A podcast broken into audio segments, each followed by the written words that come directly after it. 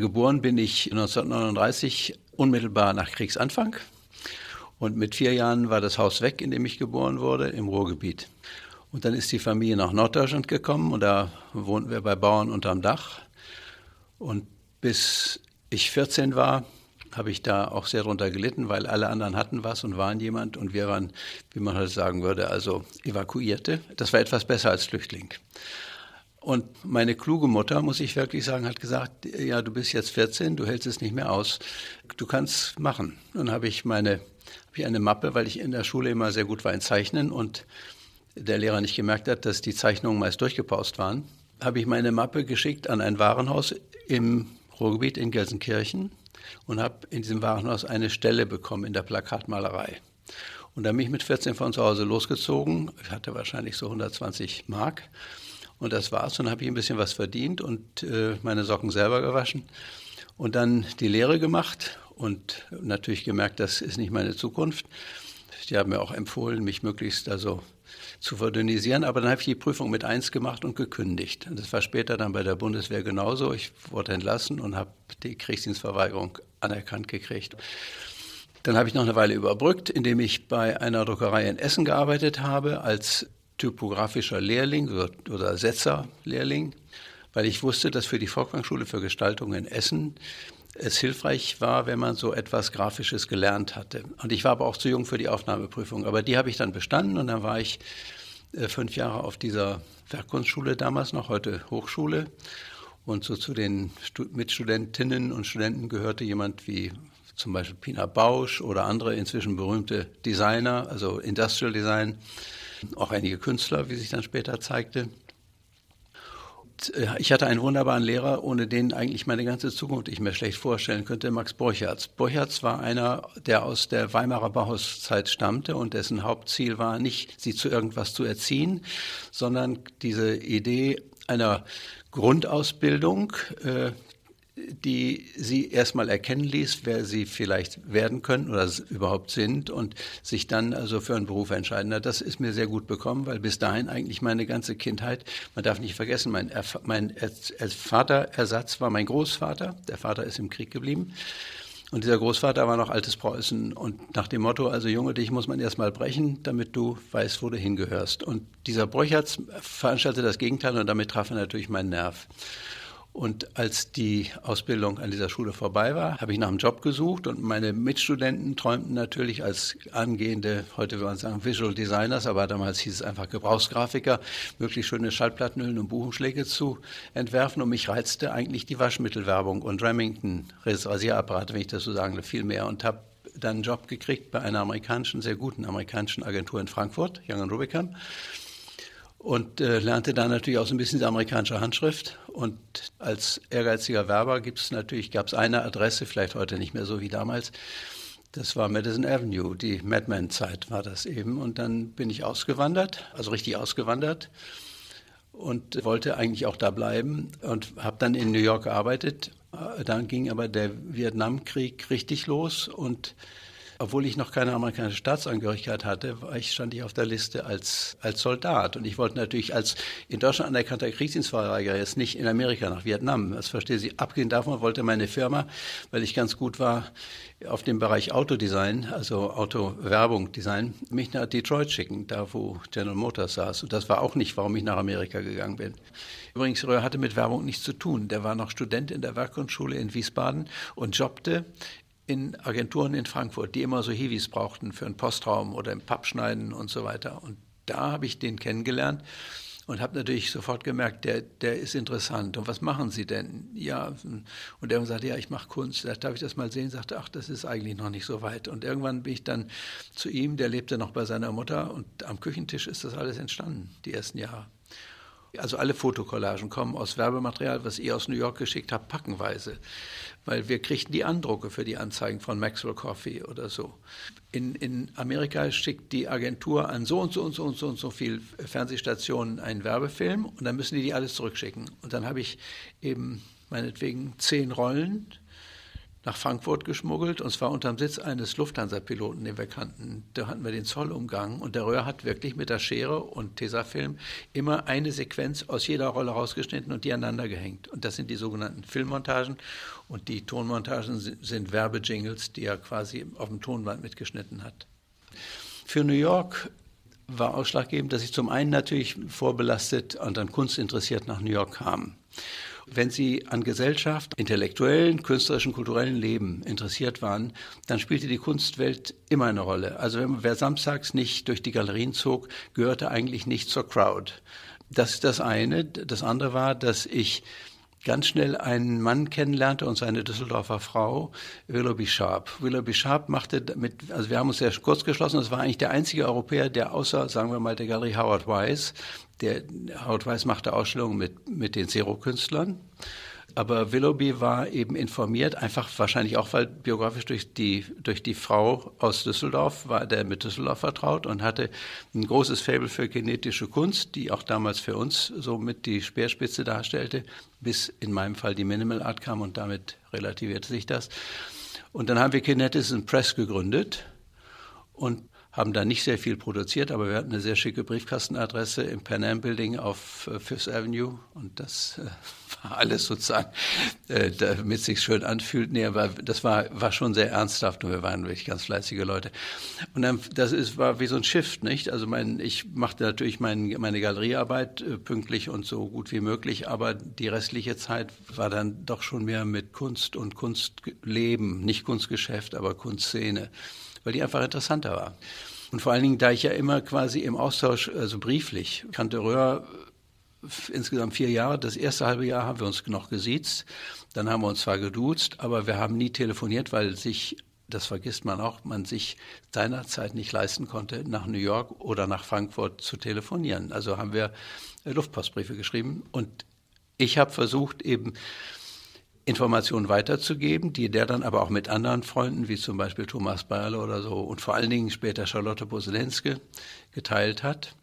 Ich war sozusagen der Zapfhahn für New York, was diese paar Leute anging und natürlich war ich da, hatte ich dadurch einen gewissen Vorsprung.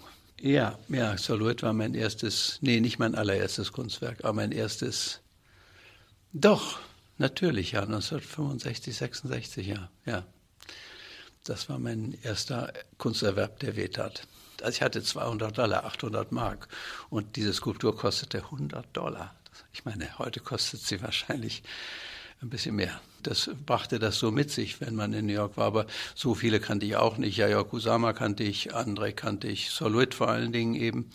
Und dann einige, die man heute auch vergessen hat.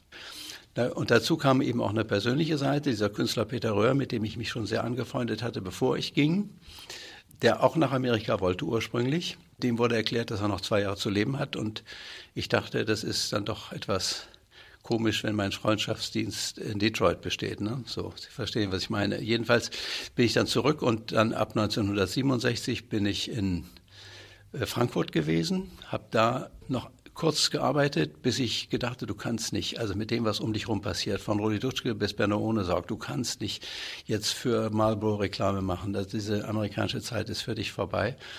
Äh, hab dann da aufgehört und dann haben wir zusammen so einen heute würde man sagen Headshop, also so einen psychedelischen Laden, der aber sehr durchmischt war von Ho Chi Minh bis Rudi Dutschke, von Psychobrillen bis zur amerikanischen äh, Besatzung, die als Besatzung, also die Schutzmacht Amerika saß ja in, bei Frankfurt und die GIs kamen und kauften bei uns die politisch orientierten oder auch die pornografisch orientierten Zeitschriften, die sie alle nicht kriegen konnten sonst und konnten auch Haschisch Pfeifen kaufen, aber nicht den Inhalt. Dann hatten wir die damals sehr populäre Mao-Bibel. Da haben wir 200 bestellt in Peking und kriegten über 2000 und mussten die nie bezahlen. Und das war im Grunde die Miete. Peter starb dann 1968 und für mich war damit auch Pudding Explosion insofern erledigt, als mittlerweile gab es die ersten tollen Sachen, die wir so besorgt hatten aus Los Angeles oder auch aus London.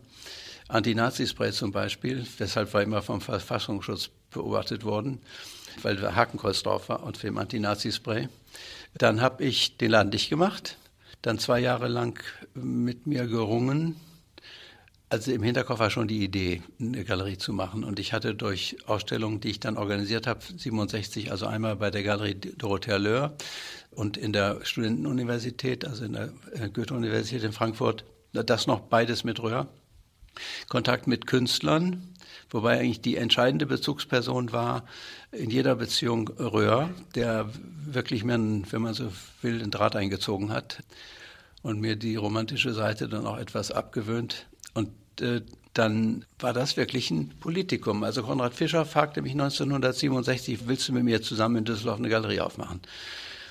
Zum einen wollte ich nicht nach Düsseldorf, das war instinktiv. Zum anderen wusste ich, Konrad ist jemand, der nur funktioniert, wenn er beherrscht. Ich bin Schütze, das ging nicht. Und zum anderen, äh, ja, du kannst doch nicht, guck doch mal, was gerade hier passiert, politisch, gesellschaftlich. Du kannst doch jetzt eine Galerie aufmachen. Wobei man sagen muss, eine Galerie damals war immer noch, also jetzt übertrieben gesagt, das war die Sekretärin, die vorne sitzt mit einer roten Rose auf dem Tisch und lackierten Fingernägeln. Also die, der Händler ging ja seinerzeit rum und äh, ging zum Künstler und im Atelier suchte er zwölf Bilder aus, seine nächste Ausstellung. Und die Zeiten waren eben vorbei mit diesem neuen Typus, den also maßgeblich auch Fischer miterfunden hat. Und ich war jedenfalls nach zwei Jahren, war ich dann so weit, dass ich gesagt habe, ja, so geht das. Also mit der theoretischen Hilfe von Adorno und Horkheimer und Marcuse und God knows what, haben wir uns ein, ein Rechtfertigungsgerüst gebastelt, zusammen mit Gerte Fries, der, den ich dann kennenlernte in Frankfurt, so dass ich dann gesagt habe, Gerd, kommst du mit? Ich gehe nach Köln, ich mache eine Galerie auf.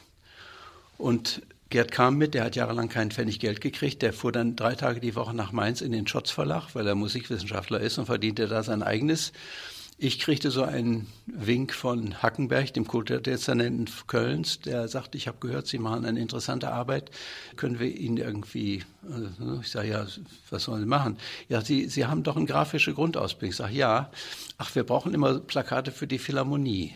Dann habe ich also so Sachen gemacht wie Plakat für die Philharmonie und das war das Taschengeld. Und also wir haben die ersten fünf, acht Jahre wirklich für die Galerie gearbeitet, also um sie zu finanzieren. Und wir hatten auch in dem Raum Waschbecken und kaltes Wasser und zweimal die Woche ins Agrippa-Bad zum Duschen. Das wurde aber dann allmählich besser und es war, und darauf lege ich großen Wert, es war keine Leidenszeit. Es war wie ein neuer Lebensstil, das war wirklich eine ungeheure Befreiung, weil Anders als der eben geschilderte Kunsthändler, der seine Sachen aussucht, man sich die Künstler aussuchte, wenn man konnte, und sagte, du hast carte blanche, du kriegst also ein Ticket und wenn das Material nicht so teuer ist, dann können wir dir das bezahlen und dein Hotel bescheiden an der Ecke.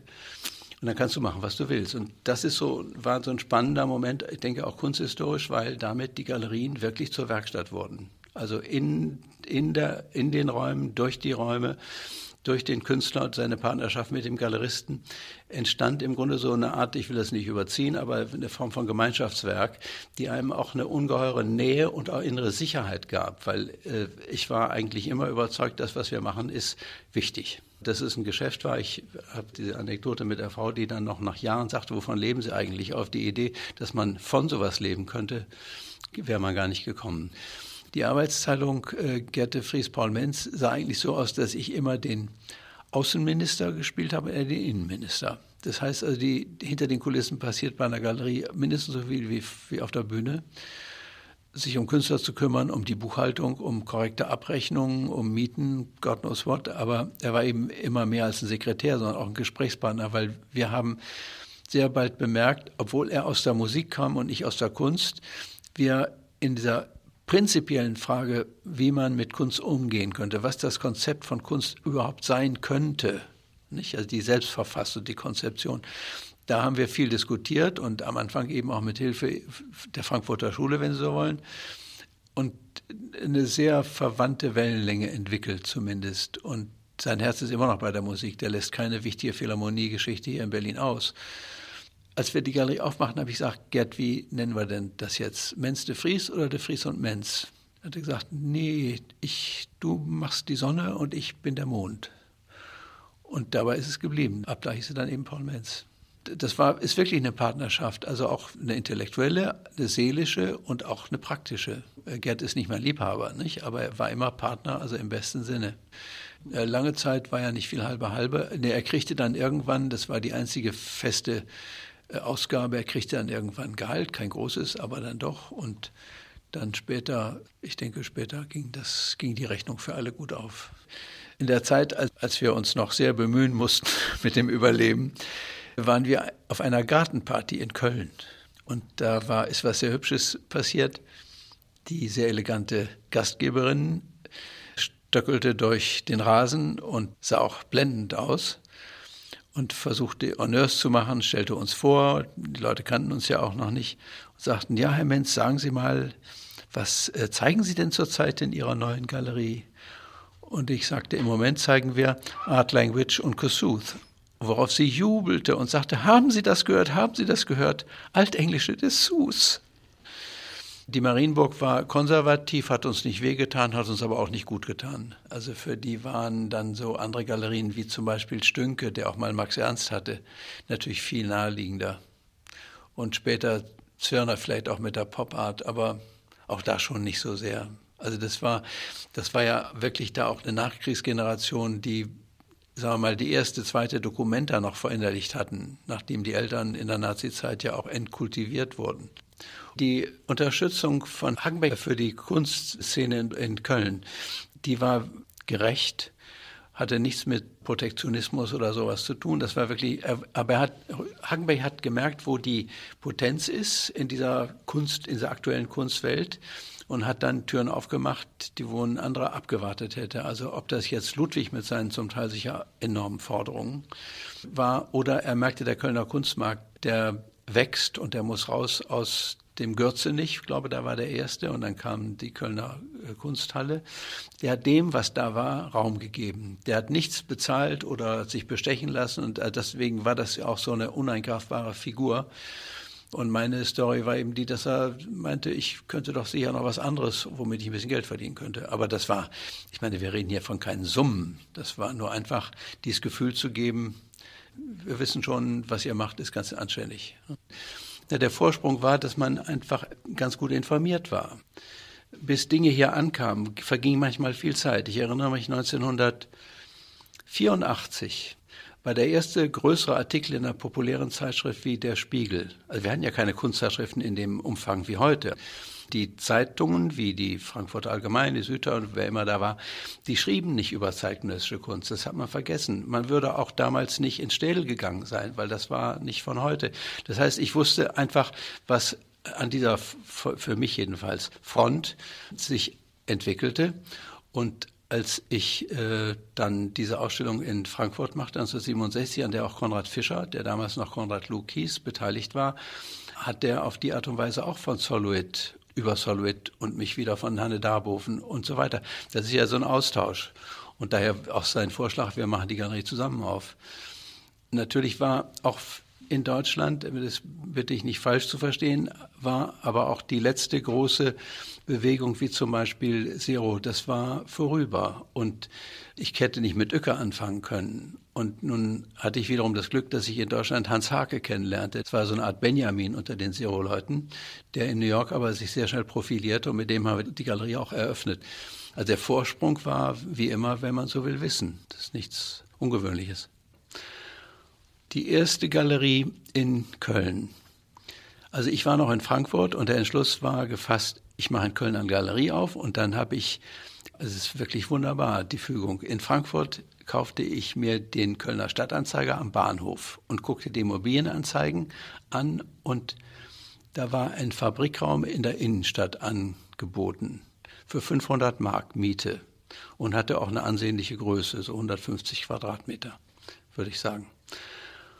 Und da stellte sich raus, diese Räume, eine ehemalige äh, Lederfabrik, war genau das Nebenhaus zum damals schon berühmten Galeriehaus in Köln in der Lindenstraße. Alle haben gedacht, wo hat der wieder dran gedreht? Aber nix da, es war einfach Schicksal. Und da waren wir da die ersten fünf Jahre. Und nach fünf Jahren hatte und der Mietvertrag lief ab. Und ich habe gedacht, so wie sich das hier alles entwickelt, kommerziell ist das nicht möglich. Wir, wir müssen äh, irgendwie Luft holen und bin auf der anderen Straßenseite, wo ich mittlerweile eine Altbauwohnung hatte, und haben die zur Hälfte zur Galerie umfunktioniert und andere, auch mein mein Idealkonkurrent Konrad Fischer frohlockten schon, ha, jetzt, jetzt, jetzt geht er über den Jordan. Dem war aber nicht so. Und dann hatten wir die nächste Galerie. Und das Ironische war, die erste Galerie in der Lindenstraße hatte zwei Säulen in der Mitte, so loftartig. Die zweite Galerie dann in der Scharfenstraße, unweit davon, hatte vier Säulen. Und die nächste Galerie in der Bismarckstraße hatte acht. Und da haben wir gedacht, also auf 16 Säulen, das steigert sich nicht so leicht. Das müssen wir mit aufhören. Aber nein, nein, das waren also die Galerieräume und die wurden immer größer, wurden auch immer schöner und, wenn man so will, auch immer professioneller. Ne? Aber das erste war, und das war sehr sympathisch, Rolf Ricke stand da, als ich meinen gemieteten Lastwagen entlud und sagte, ach, ich habe gehört, Sie wollen, wollen Sie nicht heute Abend zum Essen kommen zu uns? Wunderbar. Nun war ich natürlich während meiner Frankfurter Zeit immer schon mal nach Köln gekommen, weil ich ja Ausstellungen sehen wollte und habe bei Rudolf Zwerner auch sogar ein bisschen Kunst kaufen können. Und mir war die Kölner Szene und auch der Kölner Kunstmarkt dann schon ein Begriff. Da wir alle, wenn Sie so wollen, am grünen Holz schnitzen, da war, das waren ja nicht Megagalerien, wie man die heute vielleicht kennt. Der Einzige, der Geld hatte, war Heiner Friedrich aus München, von zu Hause aus. Äh, alle anderen mussten dafür arbeiten.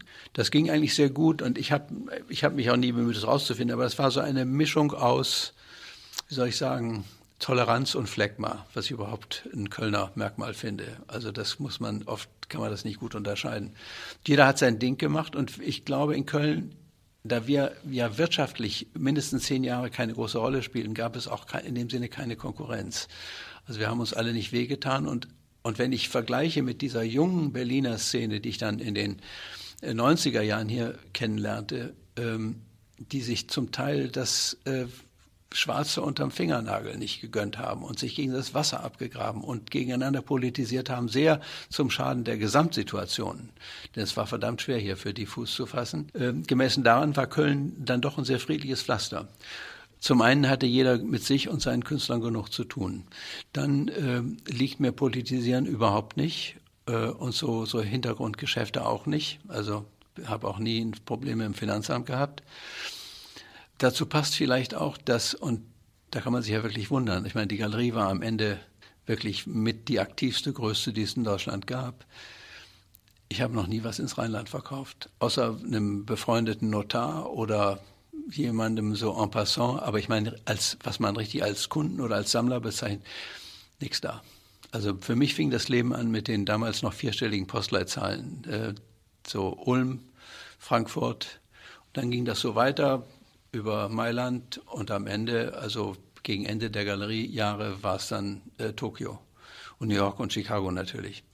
Und insofern waren wir da aus diesem Grabenkampf in Köln auch ziemlich raus. Äh, wir waren nicht Teil davon. Also andere Galerien, ich will die jetzt nicht beim Namen aufzählen, aber die haben sich ja in diese rheinische Mentalität zum Teil sehr reingebaggert und reingearbeitet und haben auch, sind auch nach der Pfeife getanzt. Also wir haben gut verkauft, aber ich bin kein guter Händler. Also ich, wenn jemand äh, feilscht, dann kriege ich keine Lust mehr. Also, weil ich wusste immer, was unsere Arbeit und die der Künstler vor allen Dingen wert ist. Und es war ja nicht viel Geld, worum es ging. In den ersten Jahren später mit Kiefer, wo so ein Objekt fast eine Million kostete. Aber da habe ich mit Leuten aus anderen Ländern zusammengearbeitet, weil wir gar keinen Markt dafür gehabt hätten. Zum einen, weil war unsere Kunst, wie man so schick sagt, doch eher zerebral. Die ersten zehn Jahre, die war sehr analytisch, die war auch politisch bewusst und die war sehr präzise und Künstler haben uns Vorgaben gegeben, an wen wir nicht verkaufen dürfen. Zum Teil hat mich das in große Konflikte gebracht, weil die Künstler ja auf der einen Seite erfolgreich sein wollten, auf der anderen Seite aber nicht das System bedienen, wie man das nannte. Bis ich dann irgendwann äh, sauer war und habe gesagt, also jetzt mache ich hier eine Rundfrage an, es waren fünf, sechs, sieben Leute, äh, auf die das zutraf, so von Daniel Beren über Hans Hake, über Art Language und so weiter, Joseph Kossus, und habe gesagt, was erwartest du? Und das in zwei Sprachen, what do you expect? und habe denen bestimmte Fragen gestellt, weil man kann nicht beides, nicht? Also entweder willst du in dieser Welt, so wie sie ist, erfolgreich sein, äh, oder du änderst sie, oder du machst was anderes. Und die Antworten haben zum Teil lange auf sich warten lassen und waren in der Regel pflaumenweich. Das war so ein bisschen die Grundhaltung dieser ganzen Galerie, so wie wir die verstanden. Deswegen lag mir auch dieses Folkloristische, was das Rheinland ja auch hat. Also ich, wie gesagt, es ging mir da gut, ich hatte ein gutes Leben. Und ich hätte mir keine bessere Bühne vorstellen können als Köln. Aber diese Fracht, die auch mit die auch wahrscheinlich mit dem Deutschen zu tun hatte. Zum Beispiel, ich habe jahrelang mich gegen Anselm Kiefer gewehrt, wie der Teufel gegen das Weihwasser. Und habe gesagt, das geht überhaupt nicht. Der malt, das ist figürlich, das hat Inhalt, das ist auch noch deutsch. Und äh, naja, und dann passierte eben diese ungeheure Geschichte. Ich bin in Venedig auf der Biennale 1980 und da hatte Kiefer zusammen mit Baselitz den deutschen Pavillon. Und es traf mich wie Saulus auf dem Pferd. Also das war ungeheuer. Gibt es nicht häufig so äh, Momente. Es ging um dieses große Bild Deutschlands Geisteshelden. Und die Geschichte ist eigentlich zu schön, die muss ich Ihnen kurz erzählen. Da waren wir auf der, und ich jetzt mit meiner frischen Erkenntnis, sprudelnd vor Begeisterung, erzähle natürlich an, und dann stehen wir da mit so einer Gruppe, und ich weiß noch heute, das war eine Skulptur von Donald Judd, weil einer sagte, du darfst dich da nicht anlehnen. Und haben uns unterhalten, und einer davon war, fand ich besonders sympathisch oder interessant und so. Und dann, als wir uns dann trennten, sagte ich, wenn, wenn Sie mal nach Köln kommen, ich habe da eine Galerie, kommen Sie doch mal vorbei. Sagte, ja, ich bin Anselm Kiefer. Und das war natürlich mein Schlüssel unverhoffter Schlüssel. Und dann kam ich zurück und der Fries sagte, ja, aber du willst ihn nicht ausstellen, oder? Und dann ein, halbe, ein halbes Jahr später hatten wir, hatten wir eine Kieferausstellung und den haben wir dann ja zehn Jahre lang auch vertreten. Und das war für den Erfolg, also auch für den wirtschaftlichen Erfolg natürlich schon sehr entscheidend. Also wir hatten die Galerie und vertraten Hake. Die Galerie machte auf im Winter 70, 71 und die Ausstellung, von der Sie sprechen, äh, die war 1974. Und zwar Kunst bleibt Kunst, Kunsthalle Köln. Da hatte Hake etwas gemacht, was ich auf, also ein, ein Bild von Manet, Spargelstillleben, jedenfalls, also er wurde rausgeschmissen und dann haben aber andere Künstler wie Daniel Bören haben sich solidarisiert. Und Bören hat die Arbeit von Hake fotografiert und auf seine Arbeit draufgeklebt. Und dann bin ich, als die Ausstellung abgelaufen war, nach zwei, drei Monaten mit Gerd Fries nachts hin und habe mit dem Messer den Bören mitsamt dem Hacker rausgeschnitten und habe die aufgehoben. Und die habe ich jetzt vor ein paar Monaten dem Kölner Museum Ludwig geschenkt fürs Archiv. Ist ja kein, kein Kunstwerk, aber zumindest Kölner Kunstgeschichte. Ja, Ludwig hatte ein anderes Problem. Hacker machte eine Arbeit bei uns, der Schokoladenkönig, also Aachen, Schokolade äh, und so weiter. Nee, Ludwig hat sich bei uns nicht beschwert. Er hat aber einen befreundeten Kollegen, den Sie auch kennen, äh, vorgeschickt, die Arbeit zu erwerben. Und da wir waren, das war klar wie Kloßbrühe für wen, nicht? Also damit wäre es vom Markt gewesen. Inzwischen ist die Arbeit oft ausgeliehen worden, aber sie gehört einem amerikanischen Sammler. Wir hatten eine andere, kannst du ja jetzt sagen, also Kiefer hatten wir ein großes Flugzeug, das wollte Ludwig haben. Das, das mussten wir dann lassen. Ich denke, heute ist das flexibler, weil die Künstler insgesamt auch marktorientierter sind und strategischer als damals. Wir hatten ja immer noch so ein Quäntchen Moral, also äh, auch politische und auch, oder auch wirklich Moral. Also wir mussten manchen Künstlern genau sagen, wem wir was anbieten. Hätten wir äh, fünf Euro oder damals Mark mehr verlangt, hätten sie sich betrogen gefühlt und so. Das war anders. Wenn ich mir heute angucke, mit wem auch Künstler, die als kritisch gelten, tanzen geht, der Teufel trägt Prada.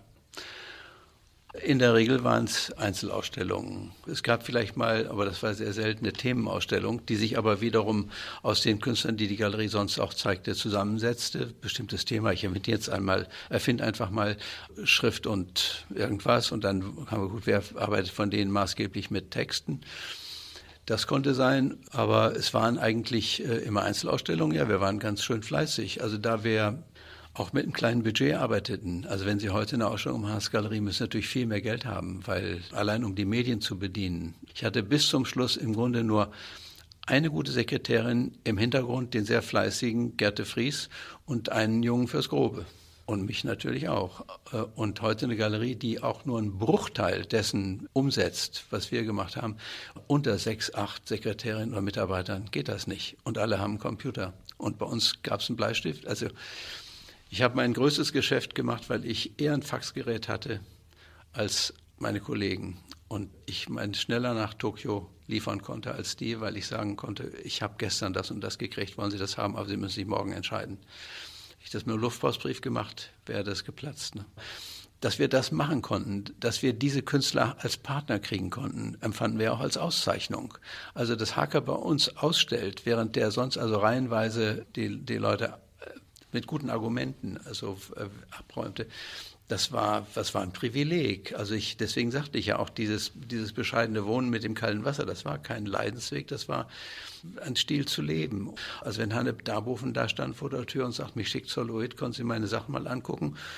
Das war wichtiger als, als Umsatz. Nur wir mussten natürlich Umsatz machen, weil es ja jeden Monat Geld kostete. Und die Künstler mussten ja auch leben. Ich habe auch nicht mehr gebraucht. Also weil das, was da war, ging in die Galerie und Es war eine andere Form vielleicht von Identifikation. Auch die Leute, mit denen wir Geschäfte gemacht haben, also die Sammler und Museumsleute, waren ja aus einem anderen Holz. Wie Kossuth sagen würde, wir haben kein Publikum, wir haben Beteiligte. Jahrelang waren es dieselben, sag mal, 16 Leute zur Eröffnung, die aber alle Ahnung hatten und die sich austauschen konnten und die gespannt waren, was, der, was die nächste Ausstellung bringt. Was jetzt vielleicht so ein bisschen idealisierend klingt, war damals einfach so eine Mischung aus Notwendigkeit und Überzeugung. Ja, den Künstler, seine Freundin, Gerte Fries und mich. Das war das Dinner. Und zwar in der, in der Eckkneipe mit Bratkartoffeln und Brathering. Und fanden wir auch gut. Ja, heute, wissen Sie selber, jede Pupsgalerie hat 30 Leute Minimum zu einem Dinner in einem anständigen Restaurant. Ich greife mir manchmal an den Kopf, weil ich weiß genau, der allergrößte Teil der Galerien arbeitet, um arbeiten zu dürfen. Also ich, mir fällt so ein Spruch ein, der mich sehr beeindruckt hat, mal vor vielen Jahren. Ideen, die die Welt verändern wollen, brauchen die Hebelwirkung realer Interessen. Und die hatten wir. Wir wollten ja Recht behalten. Es war ja nicht Entertainment oder irgendwelche schicken Sachen oder Leute zu bedienen, damit sie Spaß haben, sondern es ging ja darum, das, was die Künstler und wir als richtig notwendig empfanden, in eine Form zu bringen, zu vermitteln, und möglichst natürlich auch noch irgendwo unterzubringen, wo es hingehört, weil wir hatten dann später, als es der Galerie so gut ging, dass man sich auch leisten konnte, mal Nein zu sagen, haben wir an bestimmte Sammlungen nicht verkauft. Oder ich habe gedacht, dass dieses Bild ist, halte ich für so wichtig, das gehört in eine öffentliche Sammlung. Bis dann äh, nach zehn Jahren meinetwegen ich feststellte, also die, es gibt keine öffentliche Sammlung, die das will, also dann kaufe ich selber. Das gehört mir dann. Und die Sachen sind auch alle in Museen gelandet letzten Endes. Und wenn es als Leihgaben irgendwo steht. Ne? In Köln oder im Rheinland war, waren natürlich viele Künstler, wie wir alle wissen. Aber das gehört auch zu diesem nicht so sehr deutschen Gesamtprogramm. Also mit Rückgräm haben wir Ausstellungen gemacht, sehr schöne. Der Mann war leider nicht geeignet für so eine Zusammenarbeit lange. Ich schätze Ulrich sehr, aber das war nicht einfach. Und sie brauchen ja eine gewisse Form von Solidität neben der Loyalität. Und dann gab es noch seine Frau, die leider, leider Gottes nicht richtig weitergearbeitet hat, vielleicht auch, weil zu viel Ulrich vor ihr stand, also Heide Bochnik, die wirklich gut war. Es gab einmal eine Geschichte mit Rune Mehls, aber das war ein Eintagsfliege.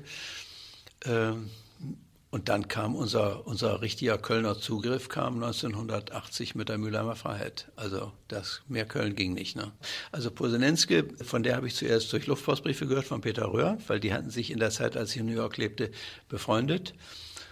Hanne Darboven tauchte irgendwann bei mir in Frankfurt auf und sagte eben, der Soll, den ich kannte, meinte, ich soll dir mal meine Sachen zeigen. Und da hatte ich aber noch keine Galerie. Und ich habe gesagt, ich kann kann für sie nichts tun und habe das dann vermittelt an Konrad Fischer. Und der hat ja als eine seiner allerersten Ausstellungen mit ihr und Charlotte Bosenenske aufgemacht, unter dem wirklich, und das beschwöre ich, zwei Frauen sind so gut wie ein Mann.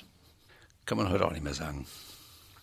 Männer äh, standen natürlich mehr in der Frontlinie, die waren bekannter einfach. Aber Frauen, also jetzt in Relation zu dem, zu dem Verhältnis, was damals der Normalfall war, waren wir gar nicht mal so schlecht. Es gab Hanne Darboven, es gab Charlotte, es gab Anne und Patrick Poirier, also ein Paar. Dann, wie gesagt, äh, diese Rune Miels, Mate Veri aus Brüssel, eine sehr gute Künstlerin, die früh verstarb. Das Verhältnis war schon mindestens 25 Prozent, wenn nicht mehr auch für Künstlerinnen mit Ausnahmen, also Darboven wäre so eine Ausnahme, es war auch schwieriger für die selber in dem System, auch in der Vorstellung von, was schulde ich meinem Mann und meinen Kindern, wenn ich welche habe. Die Bremse war an allen Ecken eingebaut. Aber für uns hat das nie eine Rolle gespielt. Und, und Hanne würde sagen, also wenn du mir schon damit kommst, mit Frau als Künstler, das war ein Vogel, das hat überhaupt nichts damit zu tun. Also sie hat das einfach für sich abgelehnt. Oder für uns spät, also mit einem wirklich erstaunlichen Erfolg, Elaine Sturtevant. Das war äh, phänomenal. Aber die kam eben schon zu einer Zeit, wo, wo Frauen schon wieder eine andere Rolle spielten, wie jetzt ja auch. Liebe zwar Männer, aber ich finde Frauen unendlich viel spannender. Also das äh, muss ich schon sagen. Also in so einer reinen Männergesellschaft, wenn es nicht eine, eine Fachveranstaltung ist, kann ich es mit anfangen.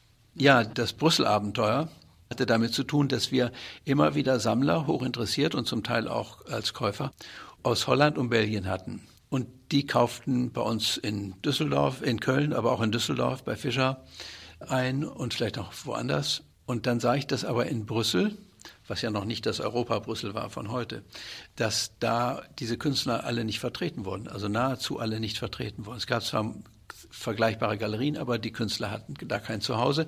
Dann habe ich gesagt, dann mache ich da eine Galerie auf und fuhr dann in der Woche immer drei Tage nach Brüssel und die Rest der Woche war ich da, stimmte ich mit Gerd de Vries ab, der war dann wiederum in Köln in der Zeit, also es hat, ging ganz gut.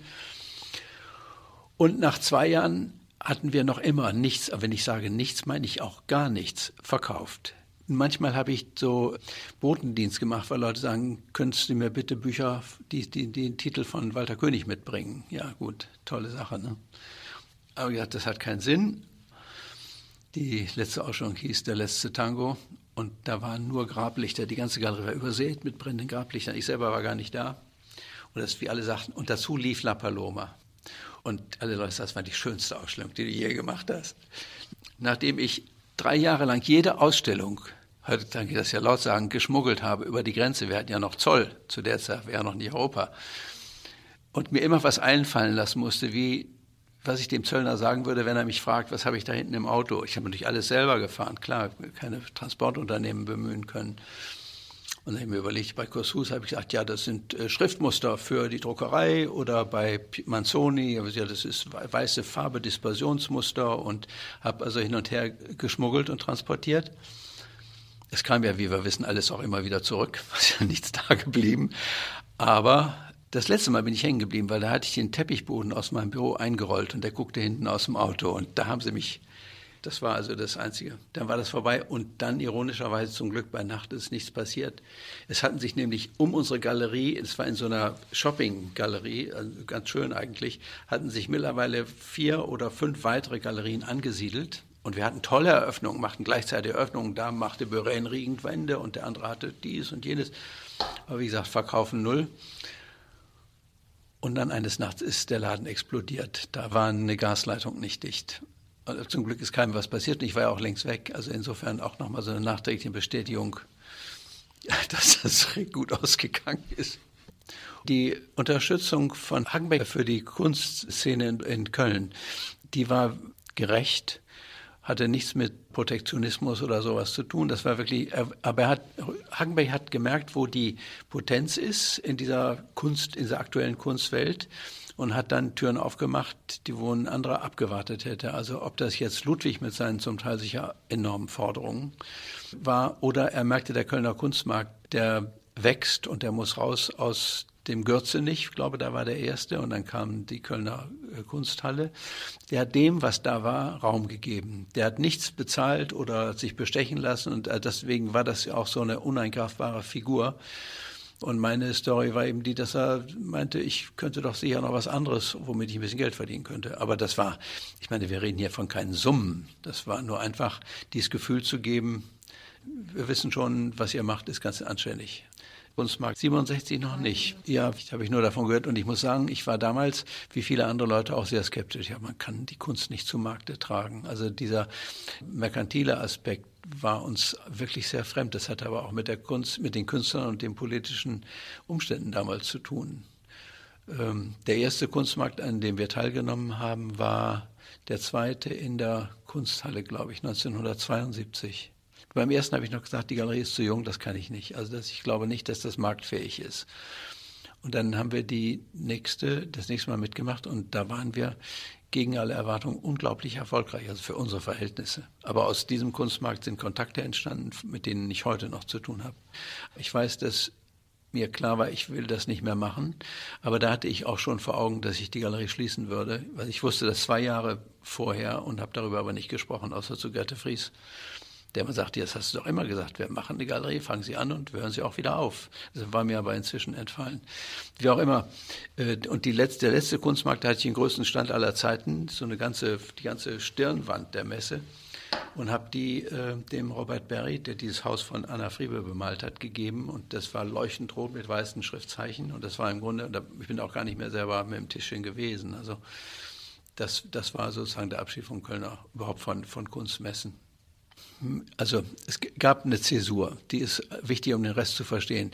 Also 1977 war so eine Zäsur, weil wir merkten, auf der einen Seite mit der Galerie geht es wirtschaftlich immer so weiter, aber das ist letzten Endes auch kein Zustand, weil ich sah ja, wie rund um mich die Kunstszene, die Kunstwelt und die Kunstpreise sich entwickelten. Das war das eine. Zum anderen hatte ich auch das Gefühl, die Künstler, mit denen wir arbeiteten, waren zwar so gut wie, wie eh und je, aber die Geschichte drohte für mich auch akademisch zu werden. Also wenn ich wusste, wenn ich, die, wenn ich den Künstler X im Januar ausstelle, dann wird das ungefähr so aussehen und äh, die Künstlerin Y im März, dann wird das ungefähr so aussehen. Ich wusste, Hanne Darboven macht Zahlen, Daniel Berön macht Streifen. Ne? Das heißt, ich konnte auch nicht, es war nichts zu lernen, es war auch kein Abenteuer mehr. Und dann habe ich mit dem Gerd, und, da, und ich fuhr aber regelmäßig nach Italien, weil wir italienische Künstler zeigten aus der Arte Povera-Generation wie Paolini, Penone, Salvo und so weiter. Und da sah ich immer wieder so oft so im Hinterstübchen meiner Kollegen in Turin oder in Mailand so Sachen stehen, wo ich dachte, das ist merkwürdig. Das ist keine wichtig, keine zeitgenössische Kunst, jetzt aus meinem damaligen Verständnis.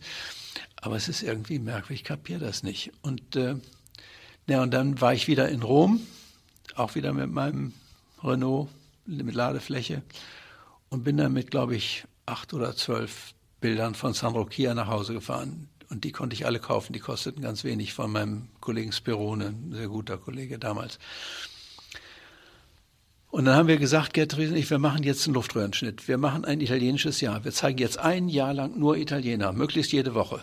Manchmal waren es auch zwei. Und dann hatten wir sowohl die Klassiker wie die Arte Prova-Künstler, die aber auch damals keinen Markt hatten. Also selbst Cunellis vielleicht schon, ja, aber das war es dann auch. Äh, und immer versetzt mit anderen Leuten. Wer also meinetwegen Fabro, dann Kia, Paulini, äh, Clemente, äh, De Maria, äh, den italienischen, oder ähm, Enzo Cucchi, you name it. Also die und so tauchte auf einmal diese Generation auf in so einem italienischen Zusammenhang, der aber in sich ganz konfliktgeladen war, weil die Künstler, die älteren Künstler natürlich ihre gesamten Werte verraten sahen. Aber es war eindeutig klar, da passierte was, womit keiner gerechnet hat. Und ich weiß noch, wie ich eine Diskussion hatte mit Joseph Gossus, der ja so der hohe Priester der konzeptuellen Kunst war, wie er meinte, und sich da furchtbar aufredete und dann und dann sagte Paul, you are the biggest disappointment in my life. Ähm, und dann sagte seine Freundin, but Joseph, don't you feel the energy? Und das war es genau. Und dann kam dieser Hunger nach Bildern. Und dann sah ich irgendwann, so um 1980, kurz davor gesagt, die, es standen bei uns immer so, so Jungs rum in der Galerie bei den Eröffnungen, wo man eindeutig merkte, die wollen, die sind nicht Szene, die wollen nicht Kunst kaufen, da ist irgendwas. Und dann hatten die auch so merkwürdige Namen, an die haben wir uns inzwischen gewöhnt. Der eine heißt Dokupil, der andere heißt Bömmels, der andere heißt äh, Käfer, der eine heißt Naschberger, alles so Namen, die ja für sich schon äh, ein Ding sind. Und dann machten die eine Ausstellung und haben mich dazu eingeladen und die war in der Hahnentorburg. Und die Hahnentorburg war die Feste des, äh, des äh, wie heißt es, die Künstlerbund. Nee, Künstler, nee, das war der Künstlerbund. Künstlerbund. Nee, der Künstlerbund. Also das konservativste, Entschuldigung, vielleicht irre ich mich, aber auch provinziellste, was man sich so in der Generation, was man sich vorstellt. Da, da eine Ausstellung zu machen, war wie wenn ich sage, also ich, wenn ich aufs Klo gehe, trage ich nur Brillanten. Ne? Also das, und diese Ausstellung war so ungeheuer gelungen. Also so unglaublich. Jean-Christophe Ammann kam aus der Schweiz. Er sagt, Jean, ich muss dir das zeigen. Ich sagte, ich verstehe das auch nicht, aber du hast recht, das ist irre, das geht überhaupt nicht. Der eine machte, Bömmels hatte immer nur mit Kindern gearbeitet und machte aus Knete kleine Männchen, die hängte aber hinter einen Schrank, dass nur die Hände sah. Inzwischen war die Knete weich geworden, die Körperlagen längst auf dem Boden. Der andere zog einen riesen Scherenschnitt durch drei Räume. Ein anderer malte die Treppenstufen an. Es war also, wenn man so will, äh, Party. Und es war richtig gut. Also wenn ich die Fotos heute sehe, leider ist nicht gut dokumentiert worden. Und dann habe ich die gefragt, ob, dann habe ich äh, gefragt, ob sie eine Ausstellung machen wollen. Und der Wolfgang Max Faust, ein brillanter Berliner Schreiber, der hier in Berlin lebte, äh, mit dem wir befreundet waren, weil Gerd hat mit dem studiert. Ich sage, schreibst du einen Text? Äh, ja, er braucht einen Titel. Und dann sagen wir, die, haben, die teilten sich ein Atelier in Mülheim. Und, das, äh, und diese Straße heißt Mülheimer Freiheit. Und dann haben wir gesagt, nennen wir die, machen wir Mülheimer Freiheit. Ja, haben die gesagt, wir machen eine Ausstellung bei Ihnen, werden immer noch bei Sie, äh, aber nur, wenn wir auch andere Künstler einladen dürfen. Ja, wenn es sein muss, dann ladet ein. Das waren dann Leute wie Albert Oehlen und Genossen. Und dann hieß die Ausstellung eben Mülheimer Freiheit und interessante Bilder aus Deutschland. Und die kriegte in der dritten Etage in der Scharfenstraße einen Spiegelartikel. Da muss man auch erstmal drauf kommen. Und ich weiß noch, wie der Hohmeier, der damals so ein kleiner Gott war in der Kritikerlandschaft, den, den Text beendete mit dem Satz, zu befürchten ist eine neue Kunst. Mehr konnten wir ja nicht wollen. Und äh, naja, und so über die Italiener, deren Ausstellung diese jungen Künstler, die in Köln lebten, aber nicht Kölner waren, gesehen hatten, war für die was aufgegangen, was sie auch nicht, weil die hatten, das muss man dazu wissen, die hatten bei so Leuten wie Kossuth und Hake studiert, zum Teil in New York. Also die waren aus der richtigen, harten, knochenharten Schule der konzeptuellen Kunst erwachsen. Also die wussten genau, was sie taten. Und waren nicht primär Maler. Nur das, jetzt verkürzt gesagt, bei Dokupil war ja die Frage, was kann ich machen, was nicht geht. Und dazu gehörte zuerst mal, dass man malt. Der konnte überhaupt nicht malen. Nicht? Also jemand wie hier, die Berliner, die jungen Wilden, die konnten zum Teil malen. Also Fetting kann wirklich malen, ob es einem gefällt oder nicht. Aber die hier sahen sich auch in keiner Tradition, während die Berliner sich in der Tradition sahen. Die Kölner waren auch nicht politisch infiziert, was die Leute in Hamburg wie Öhlen und Büttner waren. Das heißt also, es gab diese drei Klimazonen in Deutschland, das war Hamburg, Köln und Berlin. Und die hatten eigentlich miteinander nichts zu tun. Und zum Teil mischte sich das in dieser Ausstellung. Und ich nehme an, man spürte diese, diesen Konflikt, der auch gleichzeitig ein energetischer Konflikt war. Ähm, naja, jetzt habe ich, hab ich Ihnen erzählt von, von, den, von diesem 78er Luftröhrenschnitt, wie ich das immer nenne, mit den Italienern, der uns völlig neue Perspektiven öffnete und ein ungeheures Feindespotenzial äh, bescherte. Natürlich, wir waren die Verräter an der guten, ehrlichen Kunst. Also ob das jetzt unsere war oder eine ähnliche, Galerien hatten ja mittlerweile auch die Dinge, die wir vor zehn Jahren gemacht haben, auch als selbstverständlich durch ihre Künstler vereinnahmt. Das war ja, waren ja auch das war ja ein, ein Gesamtbild, was sich da entwickelt hatte. Und jetzt sowas. Und das passte überhaupt nicht. Und wir haben äh, wirklich viel also ich war mittlerweile so sattelfest, man hat mich selber nicht angegriffen, aber ich kriegte ja in der Kneipe mit, was, wo, wie, wie geredet wurde. Und das wurde für Opportunismus gehalten, obwohl sie konnten ein Bild nehmen für 80 Mark. Und dann kam eben unsere Beteiligung am Kölner Kunstmarkt. Dann habe ich gesagt, wissen Sie, wenn ich diese Bilder, die ich zeigen will, weil ich brauche das Publikum, ausstelle, dann sind die Wände, die ich hier miete, quadratmetermäßig viel teurer als die Bilder, die draufhängen. Und dann hatten wir diese geniale Idee, dass wir von diesen sechs Künstlern, die wir dann permanent vertreten haben, nee, nicht, stimmt nicht, wir haben drei vertreten, aber sechs von, sechs von diesen Künstlern haben wir sechs Podeste gebaut, so zehn Zentimeter hoch, und da stand immer der Name des Künstlers dran, und die standen an der Wand, und auf jedem Podest standen acht bis zwölf Leinwände mit dem Gesicht zur Wand. Weil ich musste eine gewisse Menge zur Verfügung haben. Und das lief darauf hinaus, dass äh, die Leute, die uns halfen auf der Messe, wie die Nummern Girls, immer die Bilder rumdrehen. Weil eine alte Geschichte ist, wenn Sie als Kunsthändler ein Bild unbedingt zeigen wollen, dann müssen Sie das in Ihr Büro stellen mit dem Gesicht zur Wand, weil dann jeder denkt, das wäre was Besonderes. Naja, das hat toll funktioniert und Frau Gmonschinska hat versucht, uns aus der Messe rausprügeln zu lassen. Aber, äh, und ich kriege das heute noch zum Teil als, als Tat erzählt und zum Teil vorgeworfen. Noch vor kurzem hat Hemmens, ich fand ja Ihre Galeriearbeit immer ganz anständig, aber was Sie da gemacht haben, das ist ja eine derartige Entehrung und Entwertung von Kunst und dem Wert, der Wertvorstellung. Ich meine, das konnte hier jetzt nach 50 Jahren auch nicht mehr helfen. Ne? Das ging los schon auf diesem 1972er, meine erste äh, Kunstmarktbeteiligung in Köln, wo wir zum Beispiel ein ganz langes Tuch hatten, das ging von der Decke bis lief auch noch auf dem Boden weiter. Darin in das Buch, äh, Tuch hat sich äh, Johannes Gladders für Mönchengladbach verguckt und das dann auch zu sehr günstigen Preisen gekauft. Aber dann gab es zwei schwarze Tafeln von Joseph Gossous mit, mit so Begriffen. Und da kam ein Mann rein, der eigentlich mehr wie ein Bäuerlein aussah und sagte, können Sie mir das reservieren? Ich sage, ja, aber nicht so lange, weil es Messe, ne, muss mich ranhalten. Und habe zu Gerd gesagt, den sehen wir nie wieder. Eine Stunde später kam er und sagte, ich möchte die daneben auch noch haben. Und dann bin ich, nachdem die Messe vorbei war, mit diesen beiden Tafeln, die passten gerade in dieses Auto, äh, nach Laubheim bei Ulm gefahren und habe die abgeliefert. Und aus dieser Beziehung ist im Grunde meine Idealsammlung geworden, weil ich, wir haben ein, ein Gespräch über 20 Jahre gehabt. Die ersten Jahre fast täglich eine Stunde, aber er hat immer gesagt, ich rufe Sie an, weil er wusste, ich kann mir das gar nicht leisten, eine Stunde zu telefonieren. Und daraus ist eine Sammlung entstanden, die, hätte ich das Geld gehabt, ganz ähnlich aussehen würde. Weil es gab da, und das ist eine rare, eine rare Geschichte, äh, es gab da wie so ein, man würde sagen, Gleichklang der Seelen. Also der, der tickte ähnlich wie ich, obwohl der auf allen Ebenen so anders ist. Aber das war, ähm, das war ganz fabelhaft. Und das zu Ihrer Frage, wovon haben Sie gelebt? Und dann kostete das damals nicht so viel, aber es blieb doch was übrig und man wirtschaftete gut. Also ich habe, wie gesagt, ich habe nie gelitten. Ich habe also, bin, auch Ferien gemacht. Macht das immer so an späten 70er Jahren fest. Als wir unsere große Verunsicherung hatten und wir machen das italienische Jahr, wussten wir noch nicht, dass das im Grunde die Postmoderne war, die uns erwischt hat.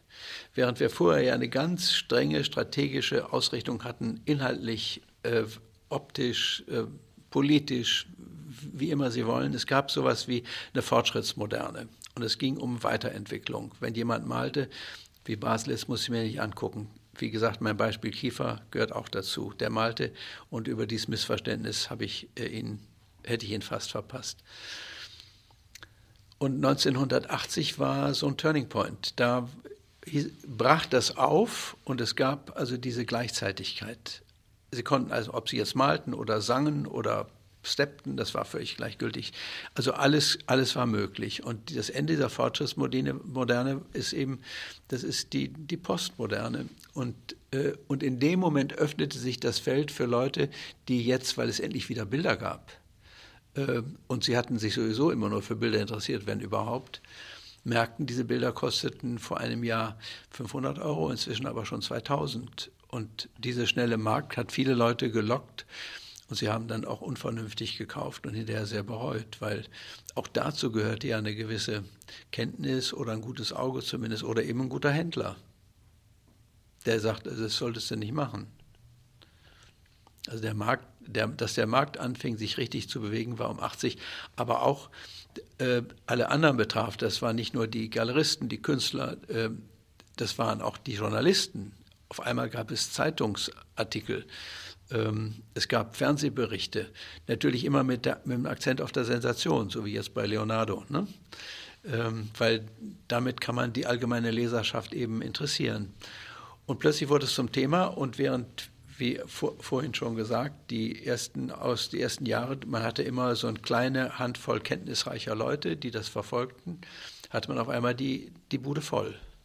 Galerien, man zog von Galerie zu Galerie und wir damals im belgischen Viertel in Köln, also da war Hetzler dann auch, äh, wir waren ja in der Bismarckstraße, waren etliche Galerien mittlerweile, hatten so ein Cluster gebildet und wenn ich am anderen Morgen nach, äh, von zu Hause in die Galerie ging, dann stand an der Ampel standen drei meiner Weingläser und da standen zwei von Hetzler und da standen die, die Leute zogen rum, als wäre es eine, so eine kleine Völkerwanderung, was ja irgendwie toll war, weil unsere, unser Ideal war ja immer, das Kunst ist für alle und wir sind quasi der Ersatz für den Kirchplatz, den es nicht mehr gibt und wir sind, man musste nicht reich sein, nicht schön sein, man musste auch nicht schlau sein, man musste nur Spaß dran haben, dann war man Publikum davor noch, ich erinnere mich, wenn Morczynska in den 70er Jahren Ausstellungen macht, ja, das war wie ein, äh, wie ein Kirchgang. Also das, äh, da musste man irgendwie auch innerlich das verdient haben, dass man dahin ging. Und das hat natürlich Leute abgehalten und vor allen Dingen junge Leute. Und jetzt mit diesen jungen Malern, die waren ja mehr oder weniger im selben Alter.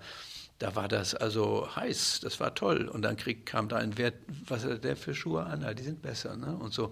Das heißt, dieses Lifestyle-Thema, was heute selbstverständlich ist, das ist da entstanden. Das ist da entstanden. Und das war toll und gleichzeitig aber wie alles hatte seinen Preis. Und dann, als wir 1980 äh, die ersten Ausstellungen gemacht haben, mit, meinetwegen mit Kiefer, die war noch sehr mühsam. Da war ich dankbar, wenn Rudolf Zwirner zum halben Preis ein Bild kaufte. Die zweite ging schon besser und am Ende, am Ende der Galerie, da hatte Kiefer die, die Schlussvorstellung.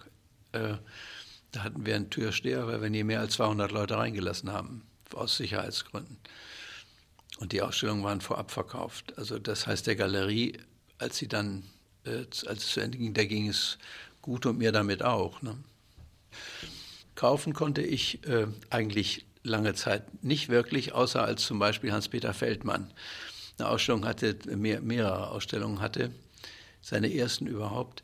Äh, die so hinreißend waren und so wenig kosten, dass Sie sagen können, die kosten alle nur 8 Mark, die kaufe ich alle 10. Das war für den toll, dass er überhaupt einer haben wollte, weil äh, und so habe ich wahrscheinlich die größte Feldmann-Sammlung im Laufe der Zeit. Später hörte er auf aus lauter Enttäuschung, weil er merkte, dass der Erfolg nur bei so unhappy few wie mir war, inzwischen geht es ihm sehr gut. Ich habe auch manchmal Sachen gekauft, einmal weil ich dachte, das musst du irgendwie hinkriegen. Äh, zum Teil, du kannst auch den Künstler jetzt nicht ohne jeden Erfolg gehen lassen. Und manche Sachen, wie schon erwähnt, habe ich zurückgehalten, weil ich dachte, die sind zu schade für jemanden, der das nur aus entweder Opportunismus oder auch aus Unkenntnis kauft, weil er gar nicht weiß, was er da hat. Also das baut sich so auf. Und später, als ich es leist, als ich mir leisten konnte, habe ich dann äh, bei einer Ausstellung äh, gesagt, von diesen zwölf Arbeiten äh, sind drei für die Galerie. Und dann sehen wir später, wer die kriegt. Und als ich mich dann entschloss, die Galerie zu schließen, äh, war dieses Material da. Und daraus wurde dann zum Teil eben auch meine sogenannte Sammlung, die dann äh, im Museum landete. Das ist also im Schnelldurchlauf der Werdegang, der dann von 1970 bis 1990 währte, also nur 20 Jahre, aber für mich waren sie ausreichend.